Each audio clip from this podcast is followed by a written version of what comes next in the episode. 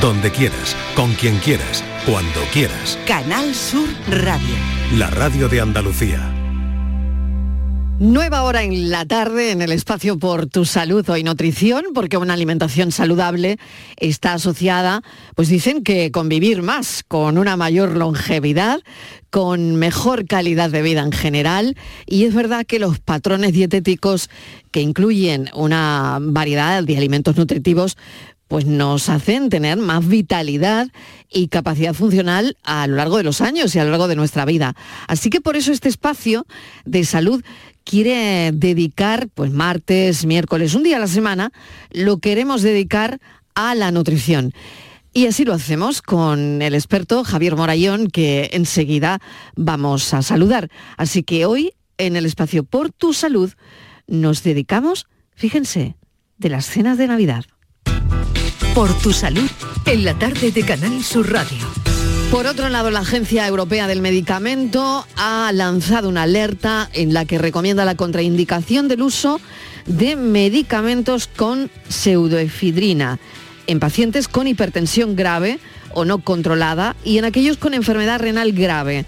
La medida llega después de un análisis del Comité para la Evaluación de Riesgos de Farmacovigilancia de la evidencia disponible sobre estos fármacos. Patricia, es algo que sabíamos, pero, pero que se acaba de confirmar. Así es, Marilo, buenas tardes. En concreto, el regulador europeo quiere minimizar el riesgo de dos síndromes. El síndrome de encefalopatía posterior reversible, que es un trastorno mariló clínico radiológico que se caracteriza por convulsiones, eh, cefaleas y alteraciones visuales, y el otro síndrome es el vasoconstricción cerebral reversible, que es un síndrome que se caracteriza por cefaleas en estallido recurrente. Según ha indicado la Agencia Española de Medicamentos y Productos Sanitarios, ambas patologías muy infrecuentes suponen una reducción del flujo sanguíneo sanguíneo cerebral por afectación de los vasos sanguíneos.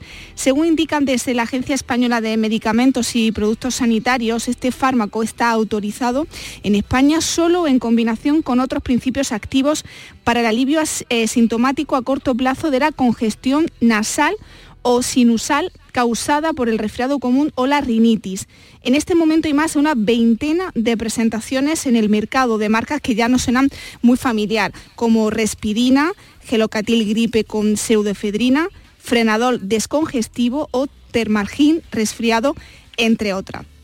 A la espera de que se actualicen las eh, fichas técnicas y los prospectos, Sanidad recomienda a las personas con la tensión arterial muy alta o no controlada y a los enfermos renales que no tomen este fármaco para minimizar el riesgo de estos síndromes que, aunque de baja incidencia, pueden llegar a ser mortales. Además, indica que estos pacientes deben acudir al médico si presentan dolor de cabeza, náuseas, vómitos, confusión, convulsiones y alteraciones visuales. La Agencia Europea del Medicamento, por su parte, recomienda también a los profesionales sanitarios que adviertan a los pacientes que puedan verse afectados y que le retiren la medicación. Estas recomendaciones deberán ser ratificadas por el Comité de Medicamentos de Uso Humano, del que forman parte todas las agencias de medicamentos europeas en último término por la Comisión Europea que concluirán con una decisión final y vinculante para toda la Unión Europea, Mariló pues que estos medicamentos sepan que suben la tensión, pseudoefedrina, los que tienen este componente, así que en pacientes con hipertensión grave o no controlada y en aquellos con enfermedad renal grave, pues claro que lo tienen que consultar a su médico. Eso lo dice la Agencia Europea del Medicamento, es oficial ya.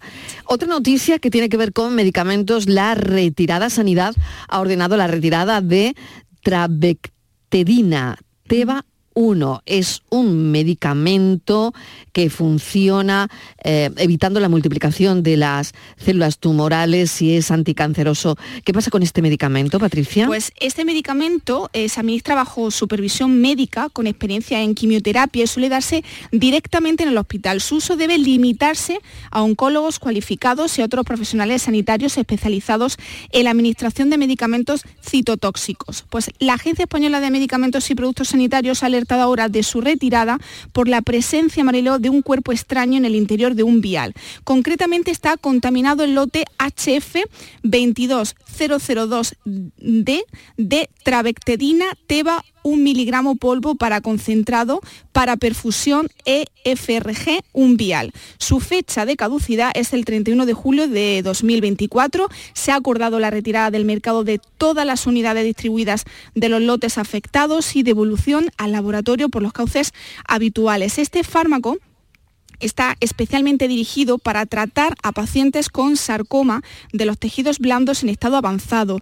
Además se utiliza eh, combinado con otro medicamento para tratar a mujeres con cáncer de ovario que después de un tratamiento previo sufran una recaída y que no sean resistentes a los medicamentos anticancerosos que contienen compuestos de platino. Mariló. Patricia Torres, muchísimas gracias como siempre por traernos todas estas noticias, información desde la redacción de Por tu Salud. Gracias. A ti un abrazo. Bueno, vamos con la nutrición. Vamos a recordar el teléfono. Eh, la nutrición es un pilar fundamental para la salud, para nuestro bienestar a lo largo de toda la vida. Así que, bueno, estamos aprendiendo poco a poco a adoptar hábitos alimenticios saludables, que es una inversión total. Estos son nuestros teléfonos 95 1039 105 y 95 1039 16. Para hablar con nuestro experto en nutrición, que hoy es Javier Morayón, los teléfonos que han oído, y también el 670 94 30 15, 670 940 200. Javier, bienvenido, ¿qué tal? Hola, encantado, Marilo. Bueno, vamos con las cenas de Navidad, comidas, cenas de Navidad. Sí, lo mismo da, que da lo mismo, ¿no? Sí, bueno, luego comentaremos algún matiz que puede, que puede, tener, que puede ser diferente. Vale. Pero bueno, a esta altura ya llevamos alguna, ¿no, Marilo? Sí, ya llevamos alguna. ¿Por qué me lo dices? ¿Me has visto con cara? No lo sé, me han enseñado una foto por ahí. Te han enseñado ya una foto, ¿no? Mm, vale, vale, pues bien, bien. Pues ya ha habido alguna, ya ha habido alguna de este equipo, pero no será la última. Bueno, vamos a averiguar cuántas calorías consumimos me voy a llevar un susto en la típica, eh, pues eso, cena de amigos, de Navidad, de compañeros de trabajo. Venga, vamos, vamos a hacerlo y vamos a intentar ir descomponiendo lo que, lo que nos tomaríamos. Mm. Venga, ve, con, ve, imaginando una Venga, empezamos con unas gambitas. Venga, unas, unas gambitas, no nos vamos a ir demasiado, demasiado, demasiado arriba. Eh, una cantidad, eh, pues por ejemplo, 7, 8 langostinos, gambas, vale, no demasiado alto, ¿vale? Pues 150 kilocalorías. Pero las vamos seguramente a mojar. Sí. ¿vale? A, Uy, que la salsa rosa, qué buena con salsa rosa que sí, qué buena, qué rica estaba. Que al final es una mayonesa, es una mayonesa que le añadimos a igual algo de mostaza, algo de ketchup, algo de... Bueno, mucha gente tiene algún, alguna receta secreta, pero fíjate, esa poquita salsa que, le echamos al marisco, pues nos van a sumar un, prácticamente casi 200 eh, kilocalorías. O sea, más que el marisco. Más que el marisco. 190. Momento que esto yo no lo sabía, Morayón. Es decir, que a las gambitas, eh, la salsa rosa, claro tiene más calorías que el marisco. Es que tú piensas que la salsa rosa es básicamente mayonesa, la mayonesa es huevo y aceite en su base. El aceite es grasa, tenemos eh, el alimento que más carga calórica tiene, es decir, un gramo de grasa son 9 kilocalorías. Entonces tenemos que pensar que, 100 gramos de grasa, eh, pues nos vamos a 900 kilocalorías. O sea que lo haríamos mejor tomando el marisco nada más. Claro, Claro, pero eh, sabemos que nos van a poner una fuente de una salsa rosa con una receta especial. Imposible no mojar. Oye, mm, hay que probarla, no me haga el feo. Ya, claro, claro, claro, eso va a ser así.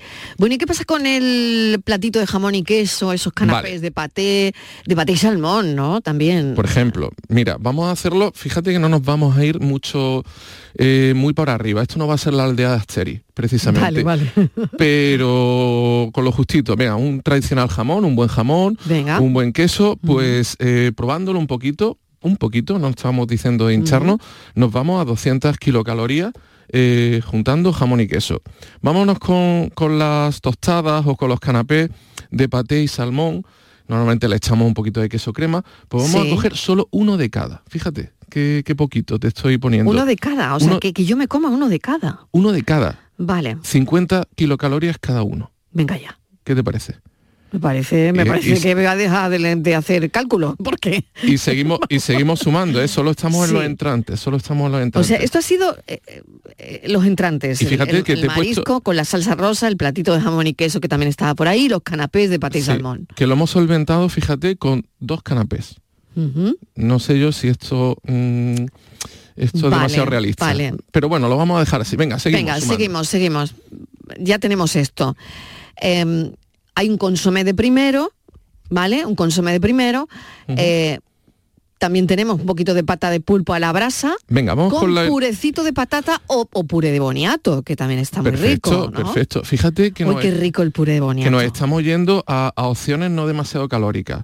Pulpo a la brasa, una buena cocción eh, y el puré de patata o el puré de boniato se nos está yendo un poquito porque seguramente le vamos a añadir eh, una nuez de, mantequilla para que tenga un sabor un poquito más, eh, bueno, un poquito más matizado. Bien, pues hay 350 kilocalorías. Este, este primer plato que ya sumamos a los entrantes. Y nos vamos al principal. ¿Qué tenemos? Venga, un asado. Vale, un asado, venga, con verduras, por ejemplo. Bueno, venga, ponle verdura. Venga, no pondría patatitas fritas, pero... Vamos a hacer súper bueno, pero bueno, ya tenemos las patatas en el puré. ¿Tú le pondrías patatas Bueno, bueno, venga, no, no, no, yo más convencido, con verduras. Bueno, venga. Pues aquí ya depende del asado, ¿vale? Eh, mm. Obviamente si nos vamos por ejemplo, un cochinillo podemos tener una carga calórica eh, muy alta, eh, también nos podemos ir, al choto, por ejemplo, eh, también se nos, se nos puede ir un poquito, pero bueno, vamos a tener una media, un asado medio, unos 450 kilocalorías, que vamos a acompañar también con un poquito de pan. ¿Sí, sí o no? Sí. Sí, mm. comer sin pan en España, 100 mm. calorías de pan, ¿de acuerdo? Vale. Vale, vámonos al postre. ¿Qué tenemos? Mousse de limón. Mousse de limón. Vamos, esto es... ¿ah? Un poquito para desengrasar. Mousse de limón con piña. Muy bien. Oye, para desengrasar.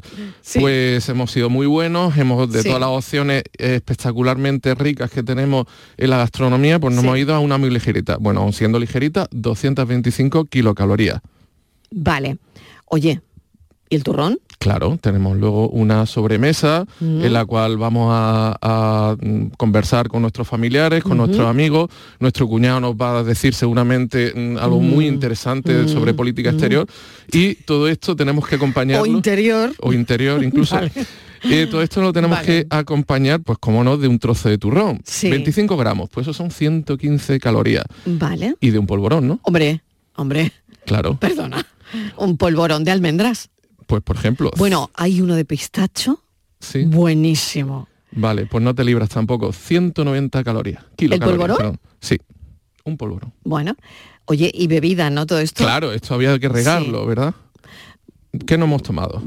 pues con el marisco unas copitas de vino, ¿no? Eh, unas copitas, venga, vamos a dejarlo, si te parece, dos copitas de vino, hemos brindado con una copita de cava. Bueno, yo ahí no bebo mucho, pero bueno, sí, venga, venga, y, antes, y antes seguramente en la conversación Mm, vale, igual tú no, pero alguien se ha tomado dos, cervezas, Pero bueno, vamos a poner que sí. Venga, en el supuesto. Vale, pues fíjate, las dos cervezas ya son 300 calorías. Hijo mío. Las dos copas de vino más la copa de cava, 320. Vaya por Dios. Vale, y luego, pues, oye, eh, la gente se toma. hay se que brindar por la audiencia. Se toma un, un digestivo. ¿Te suena lo del digestivo? Sí, claro, eso ya lo has contado tú en algún programa, que el gin tonic no es un digestivo. Sí, pero claro, este, que además el título del libro de Javier Morayón. Eh, tenemos, efectivamente, pero tenemos a nuestro cuñado, tenemos nuestro, incluso a nuestro vecino del quinto, que nos dice que eso es un digestivo. Y que, hombre, no le podemos hacer el feo, tenemos que tomarlo. Bien, pues este, este gin tonic para colofón a la cena, 240 kilocalorías. Ah, más que todo lo demás. Bueno, más que... Más que el cava.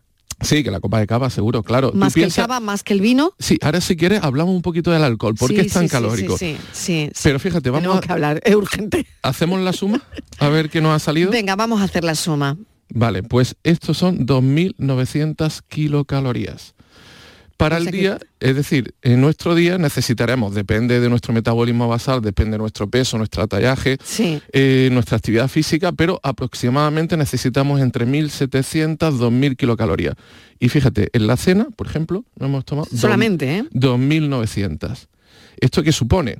Pues obviamente supone algo mm, complicado. Algo complicado, entre otras cosas, porque a, corto plazo nos puede provocar, por ejemplo, problemas de sueño, malestar, sin duda, reflujo gastroesofágico, acidez, pero es que a medio plazo podemos pues, empezar con problemas de colesterol, salud hepática, hipertensión, eh, la diabetes tipo 2 estará ahí siempre a la vuelta de la esquina. Es decir... Hombre, esta no es una cena, no es una cena que hacemos siempre, ¿no? Claro. Pero sí en estas fechas, ¿no? Sí, pero fíjate... Sí en eh, estas fechas. Hace, mm. hace no tanto, mm, estas cenas eran una, dos, tres al año, al año y ahora no. ahora es con mi grupo de amigas, después es con la familia, después es con la, la gente del trabajo. Sí, no, no, a mí... a mí me han salido ya seis o siete. A mí me han salido incluso en la segunda quincena de noviembre, que supuestamente en noviembre no entraba dentro de estos planes. Pues, Exactamente. que claro, te dicen, no, no, es que ya no quedan sitios en diciembre, nos tenemos que adelantar. Pues claro. o sea que desde, no, desde mitad de noviembre estamos con este plan. Claro, y al final podemos sumar, sumar entre familia, amigos, eh, mm. ámbito laboral, cuántas comilonas, pantagruélicas, cuántas cenas de este tipo eh, nos hemos tomado. No hemos, y, podemos ver también porque, fíjate, hay un concepto muy interesante, el tema de la cena. Y hay un concepto que se llama termogénesis, ¿vale?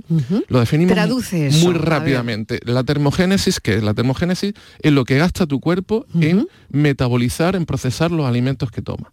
¿De acuerdo? Entonces ese gasto eh, no computaría dentro de las calorías que lleva el propio alimento, porque se gasta en metabolizarlo. Vale, esto podría eh, pensarse que es igual durante todo el día, pero no es así. Este gasto es máximo por la mañana, es decir, tiene un pico como a las 11, 12 de la mañana, tiene mucho que ver precisamente con los ciclos solares, pero por la noche precisamente este gasto es mínimo. Con lo cual, fíjate, tenemos un una planificación bastante desastrosa en el cuanto nos tomamos una ingesta absolutamente desproporcionada, precisamente cuando menos gasto calórico en procesar estos alimentos tenemos, con lo cual esas calorías van a ir directamente a nuestro metabolismo interno, vamos a tener a nuestro páncreas, a nuestro hígado, pues eh, pluriempleado. Las criaturas no van a saber por dónde les vienen eh, las tortas y van a intentar eh, pues metabolizar todo lo que puedan y van a estar muy sobrepasados, sin duda. Bueno, pues esto es lo que, lo que tenemos por delante y ya tengo aquí un mensaje que me dice Rafa, Marilo, tienes que traer a John en Navidad. pues yo diría que sí, que es muy importante, que por lo menos sepamos, sepamos a lo que nos exponemos.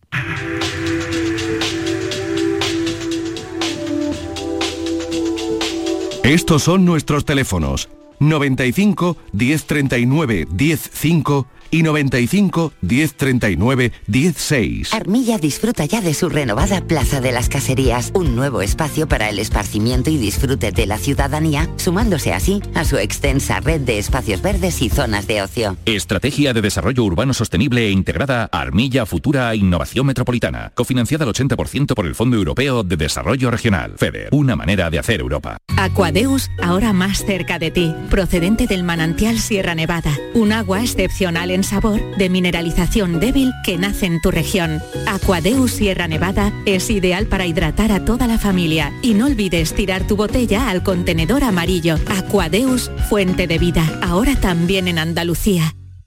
Úbeda y Baeza han implantado una nueva señalética turística con TICs en sus centros históricos dentro de las operaciones 2.2 Úbeda Ciudad Inteligente y 2.3 Baeza Ciudad Inteligente. Edusi Úbeda Baeza 2020. Proyecto cofinanciado al 80% por la Unión Europea a través del Fondo Europeo de Desarrollo Regional. Una manera de hacer Europa. Canal Sur. La radio de Andalucía. Si necesitas recuperarte de una operación de cadera, rodilla o cualquier otro proceso médico, en Vallesol podemos ayudarte. Contamos con profesionales que te ayudarán a recuperarte más rápido y todo ello sin desplazamientos innecesarios y por mucho menos de lo que imaginas. Infórmate en el 924 24 25 o en vallesol.es. Vallesol, te cuidamos diferente porque eres único. Family Breastfeeding llega de nuevo a Sevilla. La única feria del bebé y la crianza de Andalucía estará este 9 de diciembre en el Parque del Alamillo. Ponencias, exposición y entretenimiento infantil con entrada gratuita. Recuerda, 9 de diciembre en Parque del Alamillo. Family Breastfeeding. Síguenos en redes. Bienvenidos a Sacaba. Mil metros de electrodomésticos con primeras marcas. Grupos Whirlpool, Bosque y Electrolux. Gran oferta en frigoríficos. Combi Corbero en blanco y no frost por solo 359 euros. Y solo hasta fin de existencias. Solo tú y Sacaba. Tu tienda de electrodomésticos en el Polígono Store en calle nivel 23 7. Sacaba.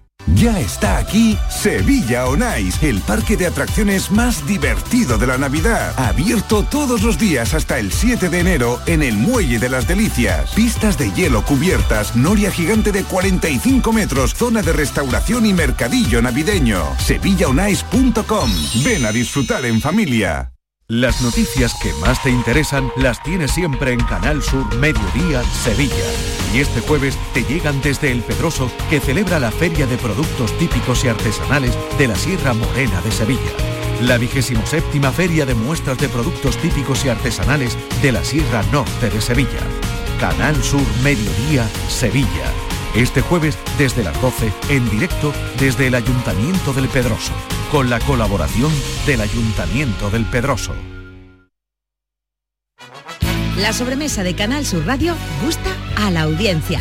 El programa del Yuyu se estrena en su nuevo horario con 25.000 oyentes y el magazine La tarde de Canal Sur Radio con Mariló Maldonado logra ya 36.000 oyentes según el estudio del EGM. Gracias por confiar en nosotros. Gracias por escucharnos. Canal Sur Radio, la radio de Andalucía.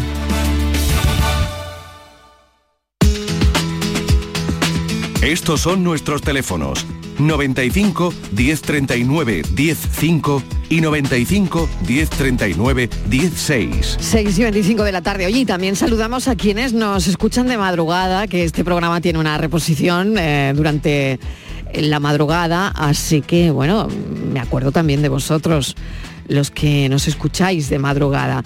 Estamos hablando de las cenas de Navidad, de este momento que tenemos encima, que ya pues estamos en ello. Vamos a dar algunas recomendaciones para sobrevivir de alguna manera a, todo esto, a las cenas, comidas de Navidad. Y tenemos a nuestro experto en nutrición, Javier Morayón, que nos está echando una mano en esto. El teléfono disponible como siempre, por si queréis preguntar cualquier cosa que se os ocurra y 670 94 30 15, 670 940 200 los mensajes para los audios. Bueno, em, oye, ¿por qué engorda tanto el alcohol, Javier? Pues mira, el alcohol, fíjate que, es un tóxico, el cuerpo lo metaboliza como un tóxico, pero hay una cascada de procesos metabólicos dentro principalmente del hígado y al final termina eh, metabolizándose como un alimento, por un alimento muy eh, vacío, de nutrientes vacíos, pero con una enorme carga calórica. Tiene nada menos que 7 kilocalorías por gramo. ¿De acuerdo? Entonces simplemente hay que ver el porcentaje de alcohol que tiene una botella. Estamos hablando que, por ejemplo, una botella de ginebra pues tiene un cuarenta y tantos por cien de alcohol, pues nada, de lo que te tomas de la ginebra, el cuarenta y tantos por cien es alcohol, simplemente lo pesaríamos, multiplicaríamos por siete y ahí nos salen las calorías. Por eso es fácil que nos vayamos a una cantidad tan enorme de calorías. Entonces, claro, obviamente las bebidas espirituosas de alta graduación alcohólica, pues en el tema calórico es un desastre.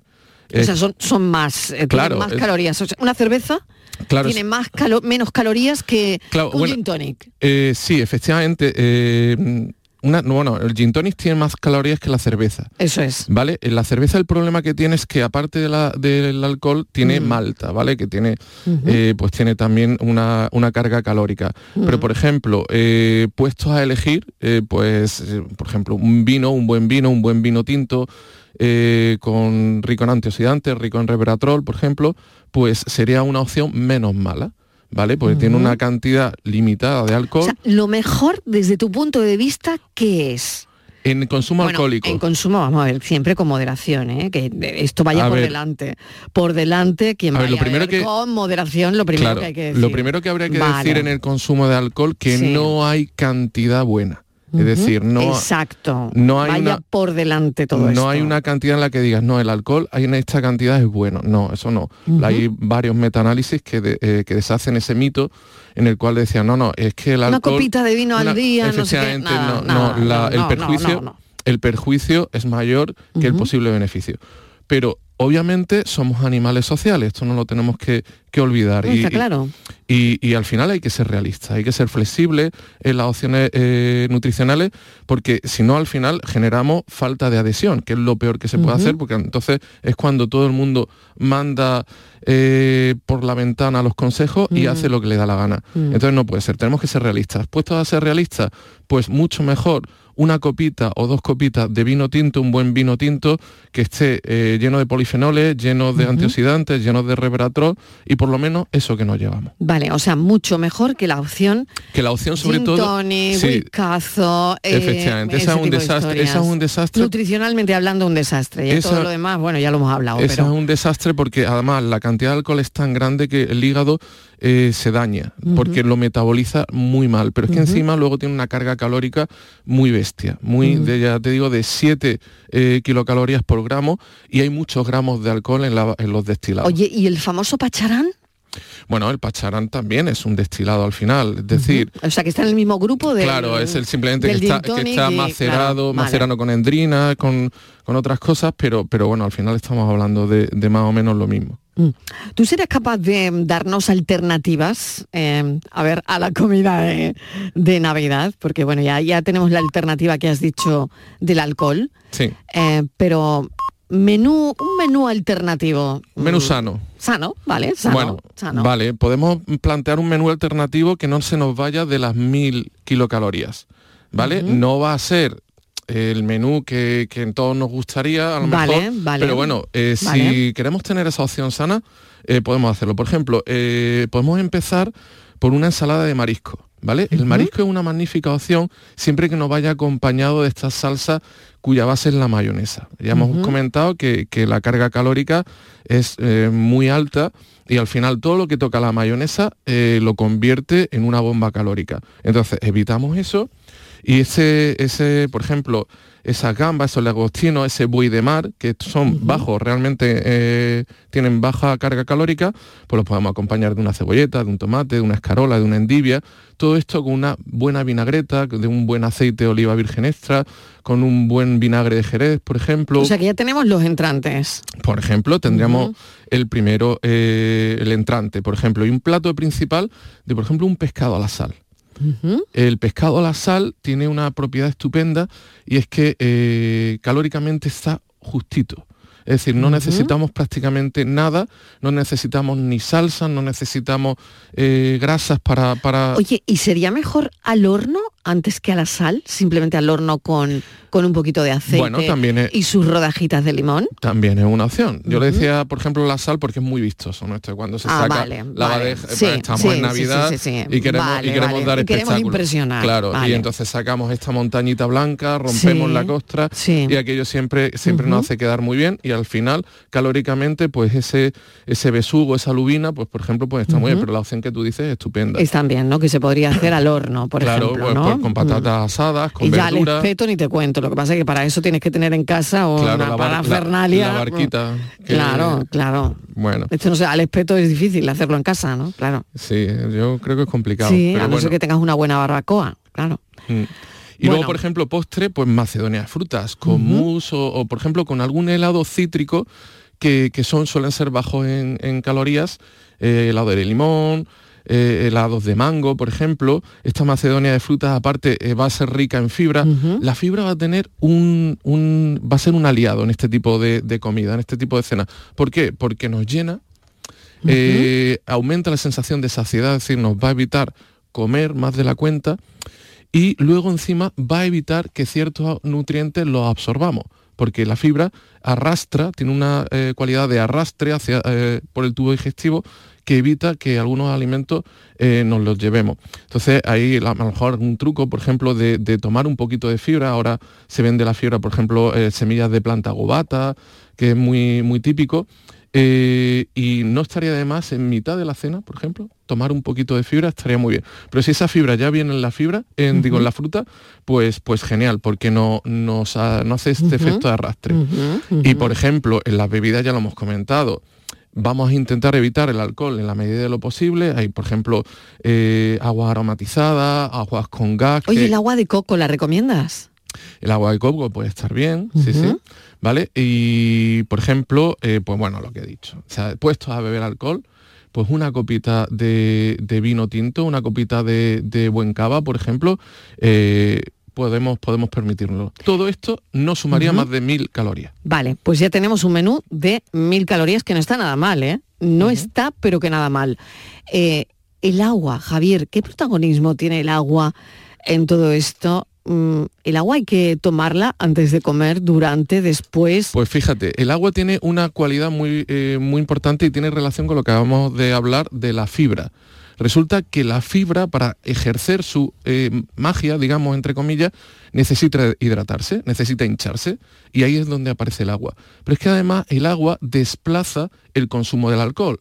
Entonces, si nosotros, por ejemplo, cuando llegamos a esta cena, a esta comida, el primer vaso, la primera copa que nos tomamos es de agua, resulta que ya no es de cerveza. Y esto es importante. Al final empezamos a llenar nuestro estómago con opciones sanas. Por lo tanto, antes de comer, la copa de agua. Por ejemplo. Me bebo por lo menos media. Claro, y encima socialmente está muy bien admitido, es decir, no hay necesidad, no hay necesidad de sentirnos desplazados. Llegamos al sitio, no, mira, es que vengo con sed, una, una, una, un vasito de agua, una botellita de agua y genial, porque vamos a desplazar ese consumo de agua, ya no es de alcohol. O sea, que sirve para todo, realmente. Estás ahí. Sí, fíjate, la, eh, doble, la doble función de. Doble, función, claro, el tracto mm. digestivo te funciona mejor, hidratamos la fibra y eh, desplazamos un posible consumo de bebida alcohólica. Claro, mi pregunta era, entonces, el agua antes de comer durante, porque durante también vas bebiendo agua, o eh, al final de la comida me pues bebo el vaso de pues agua. fíjate, siempre, antes, durante y después. Siempre. Tiene su función. Antes, la que hemos dicho, de hidratarnos, de desplazar ese consumo eh, muchas veces bastante compulsivo de alcohol. Vemos a nuestros compañeros, vemos a nuestros amigos, vemos a nuestros familiares y rápidamente, venga. Y antes de nos demos cuenta, nos hemos tomado dos o tres cervezas. Antes de empezar a comer. Claro, y esto es un poco desastre ya. Ya la, comida apunta, apunta desastrosa. Con lo cual, ese agua de inicio perfecto. Ese agua de en mitad puede hidratar ese posible consumo de fibra y el agua al final, por supuesto, para eh, favorecer el tracto, el tracto digestivo. Y que, por ejemplo, la detoxificación de, eh, por ejemplo, el alcohol necesita de agua. O sea que es bueno beber agua para en, estos momentos. Siempre, pero el, agua, hay que hacer hincapié en estos momentos. Déjame, Javier, recordar el teléfono del programa por si alguien quiere ponerse en contacto contigo. Estos son nuestros teléfonos 95 1039 105 y 95 1039 16. 670 94 30 15, 670 940 200. Estamos diciéndole a Javier Morayón lo que hacemos bien, lo que hacemos mal y cómo sobrevivir a, este, a este periodo de comidas, cenas de Navidad. He leído que elegir dónde nos sentamos es importante. Pues sí, mira, esto se ha estudiado y es muy interesante. Resulta Digo que... yo, ¿qué tendrá que ver esto con el cómo comemos? Sí, pues eh, mira, si te sientas al lado de ese cuñado que te va a dar la brasa, que te genera no, por favor, que no, por favor. Que te genera ansiedad, que te está diciendo todo el rato lo que mm. tienes que hacer, lo que no tienes que hacer, que, sabe perfectamente cómo solucionar el conflicto árabe-israelí, pero que eh, desgraciadamente pues el gobierno de Estados Unidos no confía en él. Eh, mm. Pues eso, esa, esa ansiedad muchas veces se soluciona de forma compulsiva con la comida. Con lo cual es mejor estar con alguien. O sea que el cuñado haciendo ahí hablando chuchu y tú comiendo, comiendo. Claro, efectivamente. Al final. Engullendo. Al final resuelves esa, eh, ese nerviosismo, esa ansiedad. Comiendo. Con una compulsión, que en este caso es comer. Porque, como no... le va a contestar, sigues comiendo. Claro, efectivamente. No, tú ya estás muy harto, tú no vas a intentar eh, contarle o comentarle que la tierra no es plana. Sí, lo que eh, tú piensas, ¿no? Claro. Al final porque te dicen, mira, es que no merece la pena, es una cena de Navidad, claro. Claro. y entonces tú al final pues dices, mira, esto lo resuelvo yo comiendo. Y es verdad que se come de más. Entonces estar al lado con personas agradables, con personas... O sea, elegir dónde te sientas, pero muchas veces Javier eso no se puede elegir. Claro, te ponen tu, nombre en el nombre. eso se puede... No sé, te, cambio, ¿no? Te cambio el sitio, ¿no? Con bueno, Pero bueno, ya sabemos el truco, ya sabemos que el, el dónde te sientas es también importante. Sí, sí, sí, está, es más importante de lo que podríamos pensar. Qué bueno, qué bueno. Tenemos un mensaje de audio, vamos a escucharlo con atención. Hola, soy Manolo de Córdoba y quería Hola Manolo. Por la cerveza sin alcohol, la 00. Ah, eh, ¿Qué opción? Que sí sería una buena opción en el tema caloría.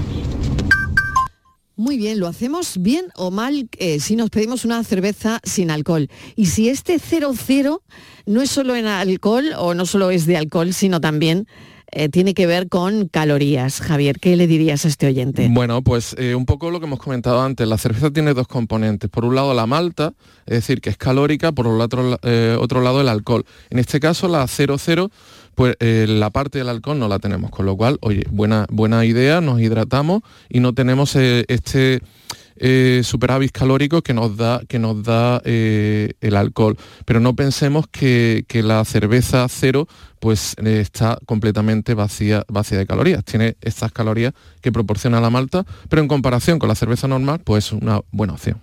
Paco de Huelva nos llama. Paco, ¿qué tal? Bienvenido. Buenas tardes. Buenas tardes. Muy bien, gracias. Adelante.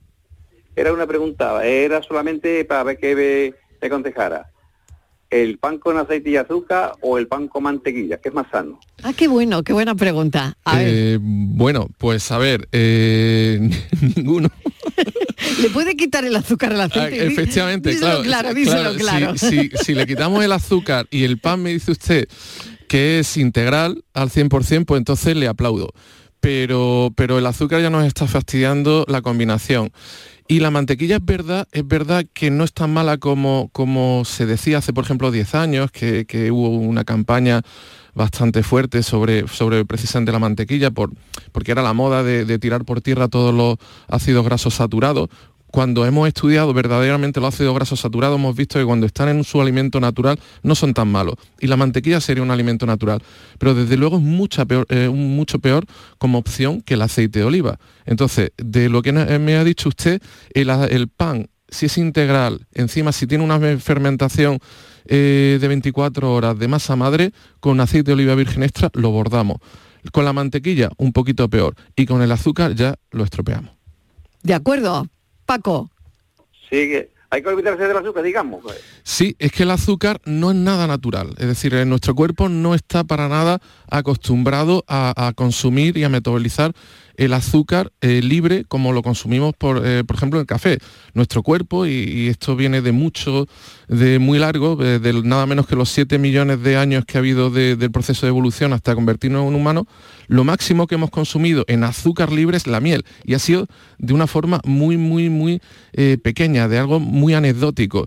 Normalmente el azúcar estaba en la fruta y la fruta siempre está rodeada de fibra, rodeada de tejidos que nos hacen eh, que la absorción sea mucho más lenta. El azúcar libre, como lo tomamos ahora, es algo nuevo para nuestro cuerpo. Nuestro cuerpo no sabe procesarlo, le cuesta mucho. Y muchos de los problemas metabólicos que tenemos hoy en día, hipertensión, diabetes tipo 2, síndromes metabólicos, sensibilidad a insulina, vienen precisamente de este consumo de azúcares. Muchísimas gracias Paco, ojalá le hayamos podido ayudar. Bueno, muchas gracias. Un saludo, gracias. Este es el teléfono del programa. Estos son nuestros teléfonos 95 1039 105 y 95 1039 16. 670 94 30 15, 670 940 200 para los audios si quieren enviar alguno. Pues hemos visto lo importante que es el agua, hemos visto también hasta lo importante que es el sitio donde nos sentamos en este tipo de, de comidas. Y escuchar a tu cuerpo. Sí, mira, escuchar a nuestro cuerpo tiene que ver con el tema de, la saciedad.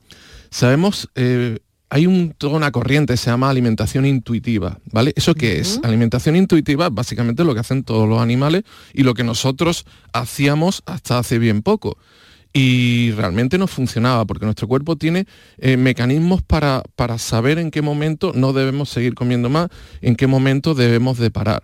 Pero el problema es que eh, la eh, superpoblación de alimentos procesados o ultraprocesados altera esta capacidad que tenemos de saber eh, en qué momento tenemos que parar. Pero aún así, aún así nuestro cuerpo nos va a dar señales. Entonces es importante que lo escuchemos. Es importante que, no es necesario, tener claro que no es necesario probarlo todo. Muchas veces vemos estas mesas de Navidad que son una auténtica eh, maravilla. Maravillas, totalmente. que son una auténtica...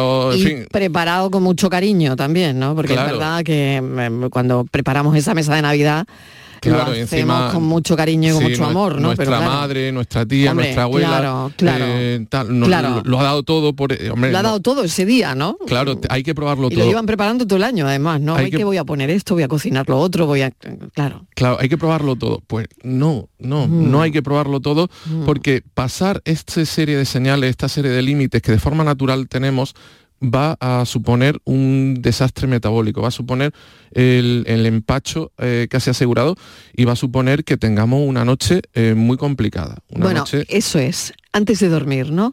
Vale. A ver, todo esto, todo esto es antes de, bueno, te acuestas tarde, ¿no? Tanto si vas a, a, una cena con compañeros de trabajo, con amigos, mm, te vas a ir a dormir tarde. Pero claro, son cenas que se alargan muchísimo, ¿no? Claro.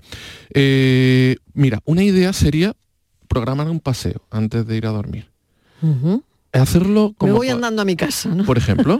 o aparco el coche un poco más lejos de lo que debería. O, aparco el coche. Tengo que bajar todo lo que he antes, Antes de dormir, antes de dormir, pues oye, eh, por el barrio, me doy una vueltecita antes de meterme en la cama. Esto es más importante de lo que parece. Eh, con este tipo de comidas tenemos unos índices eh, glucémicos muy altos, altísimos. Mm. Y tu hígado y tu páncreas están los pobres desbordados, no saben muy bien qué hacer.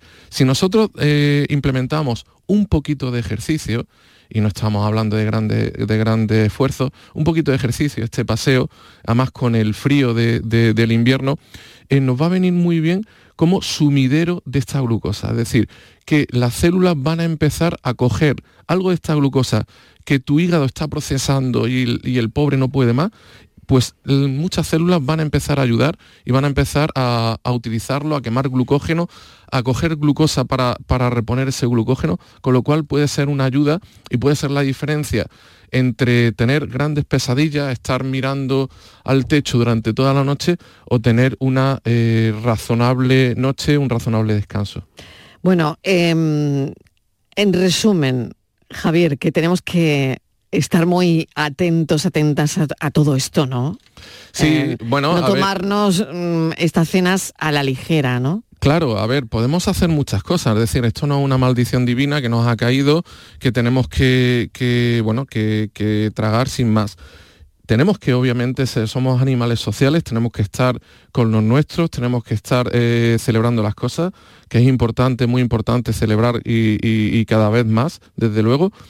Eh, pero esto no impide que lo hagamos con cabeza, que lo hagamos con una preparación previa de sentirnos sanos, de eh, llevar una serie de costumbres buenas y luego en la cena, en la comida, pues tener una serie de pautas que nos puedan ayudar a que esto no sea un desastre absoluto. Mm. Dentro del qué es mejor, que te llevamos preguntando en, varios espacios, ¿no?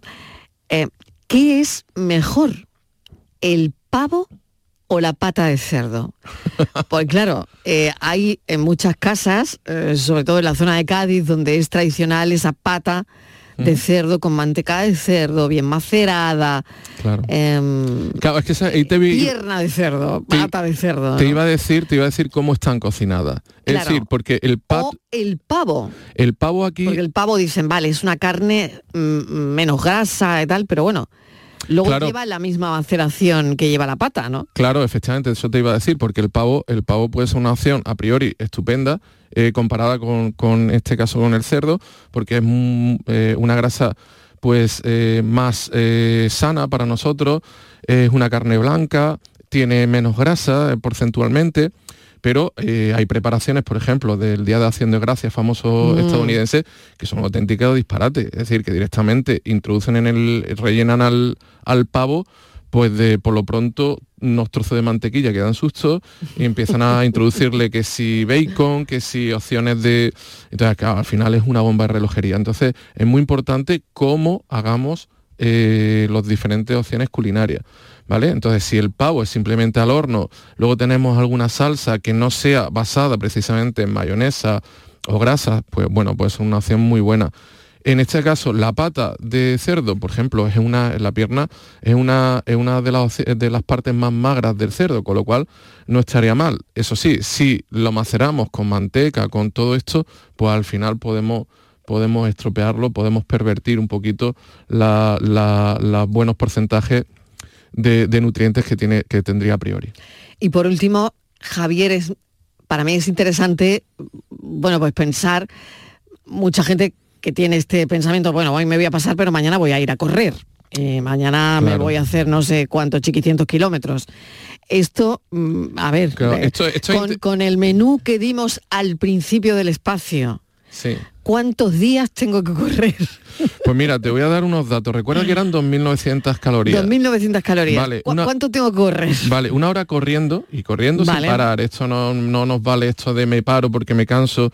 Una hora corriendo gastamos unas 500 calorías.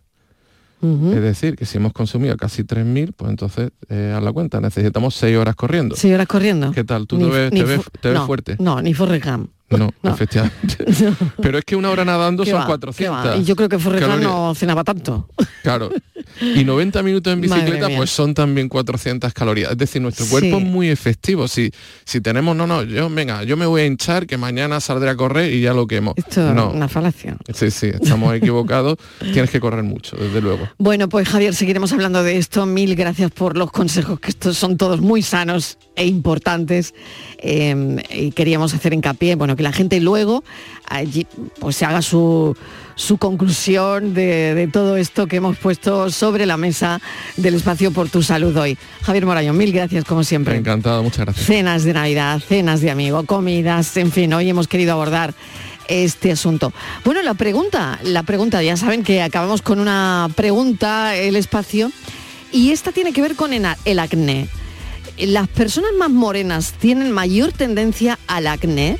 ¿El estrés causa acné? Vamos a salir de dudas enseguida. La tarde de Canal Sur Radio con Mariló Maldonado. Termina el año en verde con los Social Energy Green Days. Llévate 200 euros en tu batería virtual con Quiroluz, con seguro todo riesgo incluido los dos primeros años y grandes descuentos con hasta 25 años de garantía en todas nuestras instalaciones de primeras marcas. Pide tu cita al 955 44 11 11 o socialenergy.es. La revolución solar es Social Energy. Armilla disfruta ya de su renovada Plaza de las Caserías, un nuevo espacio para el esparcimiento y disfrute de la ciudadanía, sumándose así a su extensa red de espacios verdes y zonas de ocio. Estrategia de Desarrollo Urbano Sostenible e integrada Armilla Futura Innovación Metropolitana, cofinanciada al 80% por el Fondo Europeo de Desarrollo Regional, FEDER, una manera de hacer Europa. El resumen de la actualidad del día, con toda la información y la última hora del deporte, el análisis de la economía que tanto te afecta, las entrevistas que te aclaran lo que pasa. Todo lo que necesitas saber para estar informado lo tienes en el Mirador de Andalucía. De lunes a viernes, desde las 7 de la tarde, con Natalia Barnés. Contigo somos más Canal Sur Radio. Contigo somos más Andalucía. La tarde de Canal Sur Radio con Mariló Maldonado. Bueno, vamos a ver si hay alguna evidencia científica sola, eh, sólida, quiero decir que, que respalde un poco eh, esta pregunta, ¿no? Si las personas más morenas tienen mayor tendencia al acné y por otro lado, si el estrés causa acné. la pregunta la va a responder el doctor Jesús Tercedor, dermatólogo del Virgen de las Nieves de Granada. Doctor, bienvenido, gracias por acompañarnos. Buenas tardes, muy buenas tardes. Bueno, ¿qué piensa usted? A ver. No hay ninguna evidencia que demuestre que las personas de piel más oscura tengan más tendencia al acné, pero sí que hay evidencia de que el estrés provoca acné. Eso lo sabemos y lo vemos día a día en la clínica, así como otras enfermedades de la piel empeoran claramente con el, con el estrés. Y el acné es una de ellas. Claro, doctor, ¿por qué el estrés eh, se refleja también en la piel?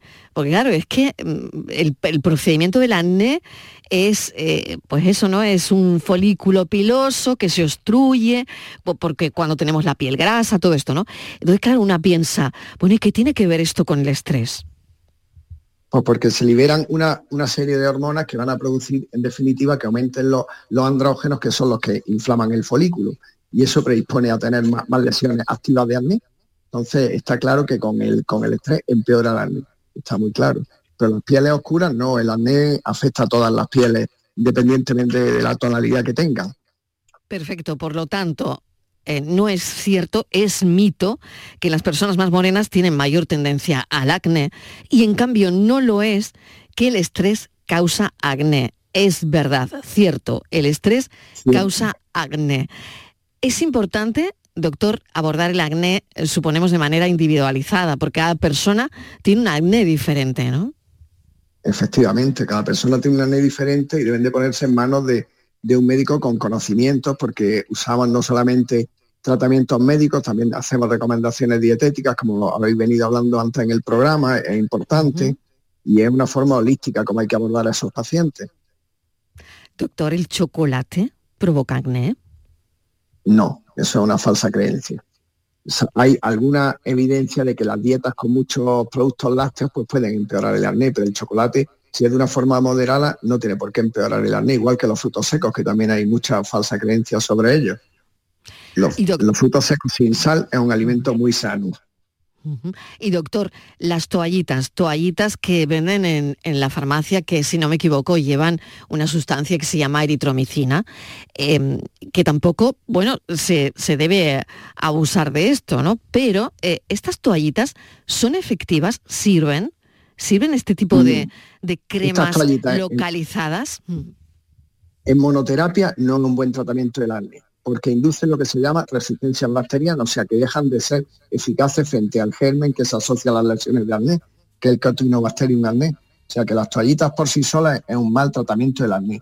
Deben de asociarse con otros productos, con queratolíticos, que usamos, que son peroxbenzoilo, retinoides y otros medicamentos que se asocian a, a los antibióticos tópicos. Por sí solos no es un buen tratamiento del acné. ¿Qué medicamentos de venta libre doctor, serían efectivos para el acné? Porque, bueno, hay un montón de, anuncios en la tele, sobre todo anuncios que salen em, a los chavales, eh, pues eso, ¿no? Eh, cuando están em, online, ¿no? Y, y les saltan eh, anuncios a chavales adolescentes sobre productos em, para el acné. ¿Qué mejora? Pues ¿Qué mejora el acné? Y sobre todo, bueno, no sé si hay que dudar de estos medicamentos de venta libre, ¿no? No, hay algunos medicamentos de venta libre que son muy eficaces. Que son el peróxido de benzoilo, por ejemplo, es un medicamento muy eficaz y bastante seguro. Y el ácido acelaico tópico incluso se puede utilizar en embarazada y es también un buen medicamento y seguro para tratar el acné. Son, ambos medicamentos son bastante seguros, el peróxido de benzoilo y el ácido acelaico tópico y son de venta libre. Estos dos serían interesantes. Y por último, el sol. ¿El sol mejora el acné? En general, eh, de forma eh, moderada, mejora el acné, pero hay un acné que llamamos el acné de Mallorca que empeora con la exposición solar. O sea, no todos los pacientes les mejora el acné con la exposición solar y solemos ver rebrotes del acné cuando llega septiembre y la gente vuelve de la playa. O sea, que lo tiene como calmado en la mayoría de los pacientes y luego al dejar la exposición solar empeora de nuevo. Doctor Tecedor, gracias por contestar nuestras preguntas. Ha sido muy interesante la charla. Gracias. Muchas gracias a ustedes. Buenas tardes.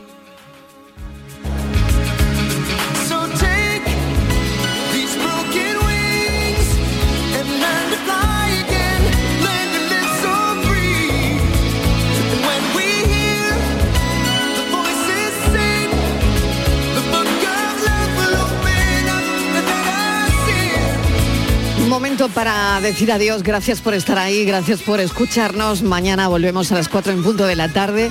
Volveremos con nuestro café de las 4, con nuestros debates, nuestra tertulia, para seguir a las 5 con la entrevista. A las 6 de la tarde, el espacio por tu salud para cuidarles. Adiós, gracias por estar ahí. Un beso enorme.